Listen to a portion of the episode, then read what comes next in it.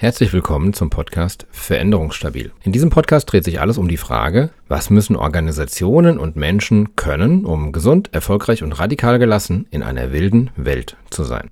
Episode 3 OKR, Objectives und Key Result. Am Ende dieser Episode wisst ihr, was OKR ist, was man bei der Einführung beachten sollte, was OKR nicht ist, was man bei der Einführung nicht tun sollte und welchen Einfluss OKRs auf eure Kultur, die Kultur eurer Organisation haben können und wie OKRs eure Kultur, eure Organisation und eure Teams veränderungsstabiler machen können. Ich will keine Grundsatzvorlesung machen, was OKR ist. Auf Wikipedia könnt ihr selbst surfen. Es ist eine Art, mit Zielen umzugehen. OKR steht für Objectives und Key Results. Das sind die zwei großen logischen Einheiten in dieser Ziellogik. Sie wurde erfunden oder erdacht mit dem Ziel oder als Antwort auf die Frage, was ist denn eigentlich ein Erfolgskriterium für eine Organisation? Wir leben in Organisationen, arbeiten in Organisationen, die oft überfordert sind, die dann sehr gut darin werden, zu verwalten, was alles getan werden müsste. Dann geht die ganze Zeit dafür drauf, zu verwalten in Jira-Ticketsystemen und den großen To-Do-Listen, was mal gemacht werden müsste, weil wir diesen Überblick brauchen, wir wollen diese Kontrolle haben, dann haben wir das Gefühl, das entgleitet uns nicht. Wir kommen dann nicht mehr dazu, wirklich etwas zu tun, weil wir nur noch in Meetings sitzen und drüber reden, was wir mal tun müssten und drüber reden, warum wir es nicht getan haben und wer es nicht getan hat, statt es tatsächlich zu tun. OKR ändert das und will in ein, ins echte Doing kommen. Wir arbeiten an diesen Zielen. Und OKR funktioniert so, dass es kaskadierend ist. Wir haben eine klare Funktionstrennung. Die Führungskräfte, deren Job ist es, vorzugeben, wo wir hinwollen. Ne? Mein Beispiel, was ich immer verwende bei der Einführung, ist, wir haben halt eine Kapitänin, die sagt, wir fahren mit diesem Boot jetzt hier nach Madagaskar und wir wollen in vier Wochen da sein. Die sagt nicht, hey Maschinenraum, ihr müsst jetzt 17,3 Schippen von dieser Art Kohle in, äh, in den Ofen kippen, sondern sie sagt, wir müssen dahin. Sie gibt Ziele vor und dann wird zurückgemeldet, okay, das ist das, was wir die Seglermannschaft, das ist das, was wir, die Deckmannschaft, das ist das, was wir, der Maschinenraum, auf dieses Ziel einzahlen können. Das Objective ist vorgegeben. Das Objective ist eine schöne, romantische, manchmal romantische, inspirierende Vision einer Zukunft, in die wir wollen. Und dann wird es runtergemeldet, wird vorgegeben, da wo wir hin, und dann gibt ein Team zurück und sagt, hier ist ein Key Result, das wir darauf bringen. Wir schaffen es, die Maschine auf 17 Knoten zu bringen. So funktioniert es. Aber es ist nicht eine Art Ziele neu zu formulieren oder, oder umzuformulieren, sondern es ist eine Art, über Ziele zu reden und das ist ein Prozess. Das heißt, wenn wir uns jetzt angucken, was sind beliebte Fehler bei dieser Einführung, der erste beliebte Fehler, den habe ich gerade schon angerissen, ist im Grunde genommen, ich nehme einfach die alten Ziele, ich habe. Keine Organisation, in der wir OKR ausrollen, ist zielfrei. Ja? Und wir nehmen jetzt einfach diese alten Ziele und diese alten To-Dos und wir formulieren die so ein bisschen um und nennen die dann Objectives oder Key Results und dann sind wir durch. Also das funktioniert nicht. Ne? Diese Einführung funktioniert nicht. Weil ich muss anfangen, über das, was wir hier tun in der Organisation, neu nachzudenken. Wie funktioniert ein Objective? Was sind meine Objectives? Weil die Denke da drin ist ergebnisorientiert. Organisationen, die wir vorfinden, bevor OKR losläuft, sind oft tätigkeitsorientiert. Ihr kennt das. Wir haben eine Kette von Rollen. Wir haben zehn Rollen, die an dem, an dem, am, Release einer Software mitarbeiten.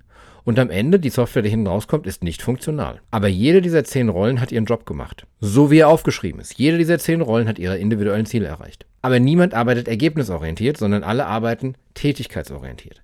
Und das heißt, wir müssen diese Denke, diesen Shift im Mindset auch hinbekommen, damit OKR funktioniert, sonst ist es einfach nur alter Wein in neuen Schläuchen. Wir müssen gucken, dass wir bei der Einführung nicht so ein Hit-and-Run-Einführungsding machen. Also, hey, wir machen jetzt OKR, äh, drei Workshops und dann redet keiner mehr drüber. Weil das Wichtige bei OKR ist, es ist ein Prozess, wo ich mindestens wöchentlich in Weeklies, wenn nicht sogar täglich, über die Ziele rede. Ich gucke mir immer wieder an, was sind die Key Results, an denen ich arbeite? Wie komme ich vorwärts? Komme ich nicht vorwärts? Habe ich mich verrechnet? Habe ich nicht genug Zeit? Fehlen mir Ressourcen dafür? Also eine große, große Veränderung beim Einführen von OKR ist es, ich fange nun an, wöchentlich oder öfter über die Ziele und die Zielerreichung zu reden und die anzupassen und nicht mehr, wie es vorher war, quartalsweise oder vielleicht jahresweise oder ne, jeder kriegt seine persönlichen Ziele im Januar mitgeteilt, dann redet man im Oktober nochmal drüber und das war's. Umgekehrt, der nächste beliebte Fehler ist, äh, ich nenne es mal, konsumieren, frustrieren, sabotieren.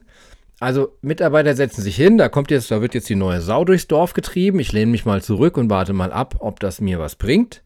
Ich konsumiere, ich verstehe es nicht sofort. Man kann es nicht sofort verstehen. Es ist ein fundamentaler, grundlegende Änderung dessen, wie wir mit, mit Zielen umgehen und wie wir, wie wir an denen arbeiten. Und das kann beim ersten Mal nicht funktionieren. Ich muss lernen. Und wenn ich mir diesen Freiheit zum Lernen nicht gebe, dann versuche ich es zu konsumieren. Das frustriert mich, weil es mich irgendwo verwirrt. Irgendwo ist ein logischer Bruch drin. Da ist ein echter drin im Zielsystem. Das passiert auch in den ersten Zyklen. Oder ein von mir gefühlter. Und dann sabotiere ich, indem ich nicht mehr mitmache. Das ist die einfachste Art zu sabotieren. Oder indem ich einfach an dem System vorbeiarbeite. Womit ich eine OKR-Anführung auch ganz schnell Schiffbruch erleiden lassen kann, ist es, wenn ich keinen internen Owner habe oder ich nehme einen, also keinen internen Owner und nur einen externen oder gar keinen externen Owner. Wenn wir OKR einführen, müssen wir die Führungsmannschaft des Teams, das OKR einführt, die muss mit an Bord sein und die muss ganz vorne mit dabei sein, weil wenn die Scharade spielen oder nicht richtig mitmachen, und das passiert leider zu oft, dann kann ich nicht, nicht von ihren Mitarbeitenden verlangen, dass die ernsthaft mitmachen. Nächste beliebte Fehler oder Problem ist das Doku-Tool.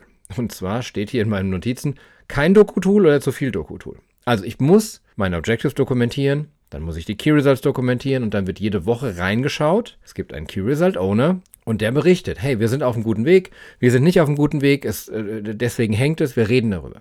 Das dokumentiere ich und es ist transparent für alle, die mitmachen. Wenn ich das nicht habe, dann habe ich keine Transparenz, dann kann ich nicht über diese Ziele reden und die Kultur ändert sich auch nicht, dass Ziele etwas sind, über das ich tagtäglich rede, woran ich feile, an dem ich lerne, wo ich Fehler mache, wo ich experimentiere, sondern sie sind immer noch so ein bisschen im Dunkeln und oh, wir müssen mal gucken. Ich glaube, der Müller hatte als Jahresziel das zu machen, das hat er aber nicht mitgegeben. Ne? Das ist so diese, diese alte Kultur, die ich versuche abzulösen. Wenn ich es jetzt allerdings übertreibe mit einem Doku-Tool, ich kaufe ein riesen Doku-Tool und jetzt spiele ich erstmal wochenlang damit rum und, und konfiguriere das und bringe da Sachen rein und denke, das hilft mir, dann ist es so dieser Effekt, wie wenn ich abnehmen will und will anfangen Sport zu machen und ich beschäftige mich erstmal zwei Wochen lang mit meiner, Fit, mit meiner Fitnessuhr. Das ist halt nur ein Tool und wenn ich zu viel Hoffnung in das Tool reinstecke, dann ändert sich meine Haltung nicht und mein Doing ändert sich nicht und dann passiert auch nichts. Wenn ich OKR angehe und ich gehe es sauber an, ich habe einen Owner, wir sprechen darüber, das erste OKR-Set wird zusammen erarbeitet, ich reserviere mir die Zyklen 1 bis 2 zum Lernen und zum Testen. Ich trage diese Experimentier- und Fehlerkultur mit in den Geist der OKR-Einführung rein. Ich rede viel über die Ergebnisorientierung, weil es bei OKR, es heißt Key Result. Es ist nicht Key Task. Da gibt es zwei Tasks drin, aber es heißt Key Result. Es geht immer um das Ergebnis und dass ich das Ergebnis erreiche. Es ist zweitrangig, wie ich es erreiche. Und wenn ich da hinkomme, dann ändert sich die Kommunikation, die Zusammenarbeit, da fällt auch viel Silokram weg. Und was passiert dann? Auf einmal beobachte ich, dass in meinem Team der Umgang so mit Widersprüchen und Konflikten sehr viel besser wird. Es wird sehr, sehr viel mehr im Offenen besprochen, weil das OKR übt das ein. OKR zwingt das quasi, dass ich mit, mit, mit Widersprüchen und mit Einsprüchen und mit Konflikten, mit, mit Zeitkonflikten, Ressourcenkonflikten offen umgehe. Sonst funktioniert das System nicht. Ich halte nicht mehr still, wenn ich aus zwei Ecken äh, Anweisungen bekomme, die ich nicht gleichzeitig erfüllen kann, sondern ich rede drüber und ich habe jetzt auch einen Raum, in in dem ich darüber reden kann. Abhängigkeiten werden sehr viel transparenter und werden sehr viel transparenter besprochen.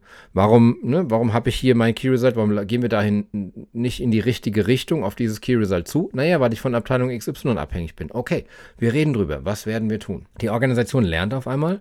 Also Schlagwort organisatorisches Lernen. Die Organisation lernt einfach. Sie wird, sie wird in sich schlauer, sie wird strukturell schlauer, sie kann experimentieren. Ich mache mir auf einmal diesen Lernraum für die ganze Organisation auf und ich kriege eine realistischere Sicht, was wir wirklich schaffen. Gerade Organisationen, die in so einem, in so einer Illusion gefangen sind. Ne? Das ist so oft. Ähm, wenn man im Fernsehen diese Filme guckt, diese Berichte, Peter Zwegert, diese, ähm, wenn, der, wenn der Menschen, die auf die Privatinsolvenz loslaufen, zulaufen, quasi, wenn er die berät und dann guckt er, was könnten die denn mit ihren Finanzen tatsächlich sich leisten und was leisten sie sich wirklich. Und in dem Moment, wo Transparenz entsteht, wird klar, die können sich den ganzen Kram gar nicht leisten. Das passiert oft in Organisationen mit Zeit. Wir nehmen To-Dos an, wir nehmen Ziele an und wenn wir transparent machen, was da für eine Arbeit dahinter stecken würde, wir merken, wir haben uns viel zu viel vorgenommen. Und das ist eine Transparenz, die dann in OKR entsteht. Das kann auch und das muss auch mal wehtun, weil ich auf einmal merke, ich bin gar nicht so mächtig, wie ich dachte. Aber dann werde ich halt realistischer und ich werde gesünder. Meine Fluktuation geht runter, mein Frust geht runter, die Zeit, die ich in Meetings verbringe, um zu verwalten, was ich alles nicht geschafft habe, geht runter und die Organisation wird effizienter. Die Resilienz nimmt zu, weil ich kann viel schneller reagieren und über Krisen reden und über Konflikte reden und darüber reden, dass ich irgendwo hänge. Und die Kundenzentrierung nimmt zu, weil ich auf einmal Ergebnisse produziere, ob das jetzt interne oder externe Kunden sind. Und auf die Art und Weise macht OKR eine Organisation und die Menschen darin Veränderungs stabiler, weil ich kann in viel kürzeren Zyklen meine Ziele anpassen. Ich rede mehr darüber. Kommunikation nimmt zu, Teamwork, Teamgeist nimmt zu. Und auf die Art und Weise nimmt die Veränderungsstabilität zu. Vielen Dank fürs Zuhören. Der Podcast Veränderungsstabil erscheint zweimal die Woche. Kann man abonnieren in allen bekannten Podcast-Plattformen. Veränderungsstabil ist eine Produktion der O'Donovan Consulting www.o'donovan.de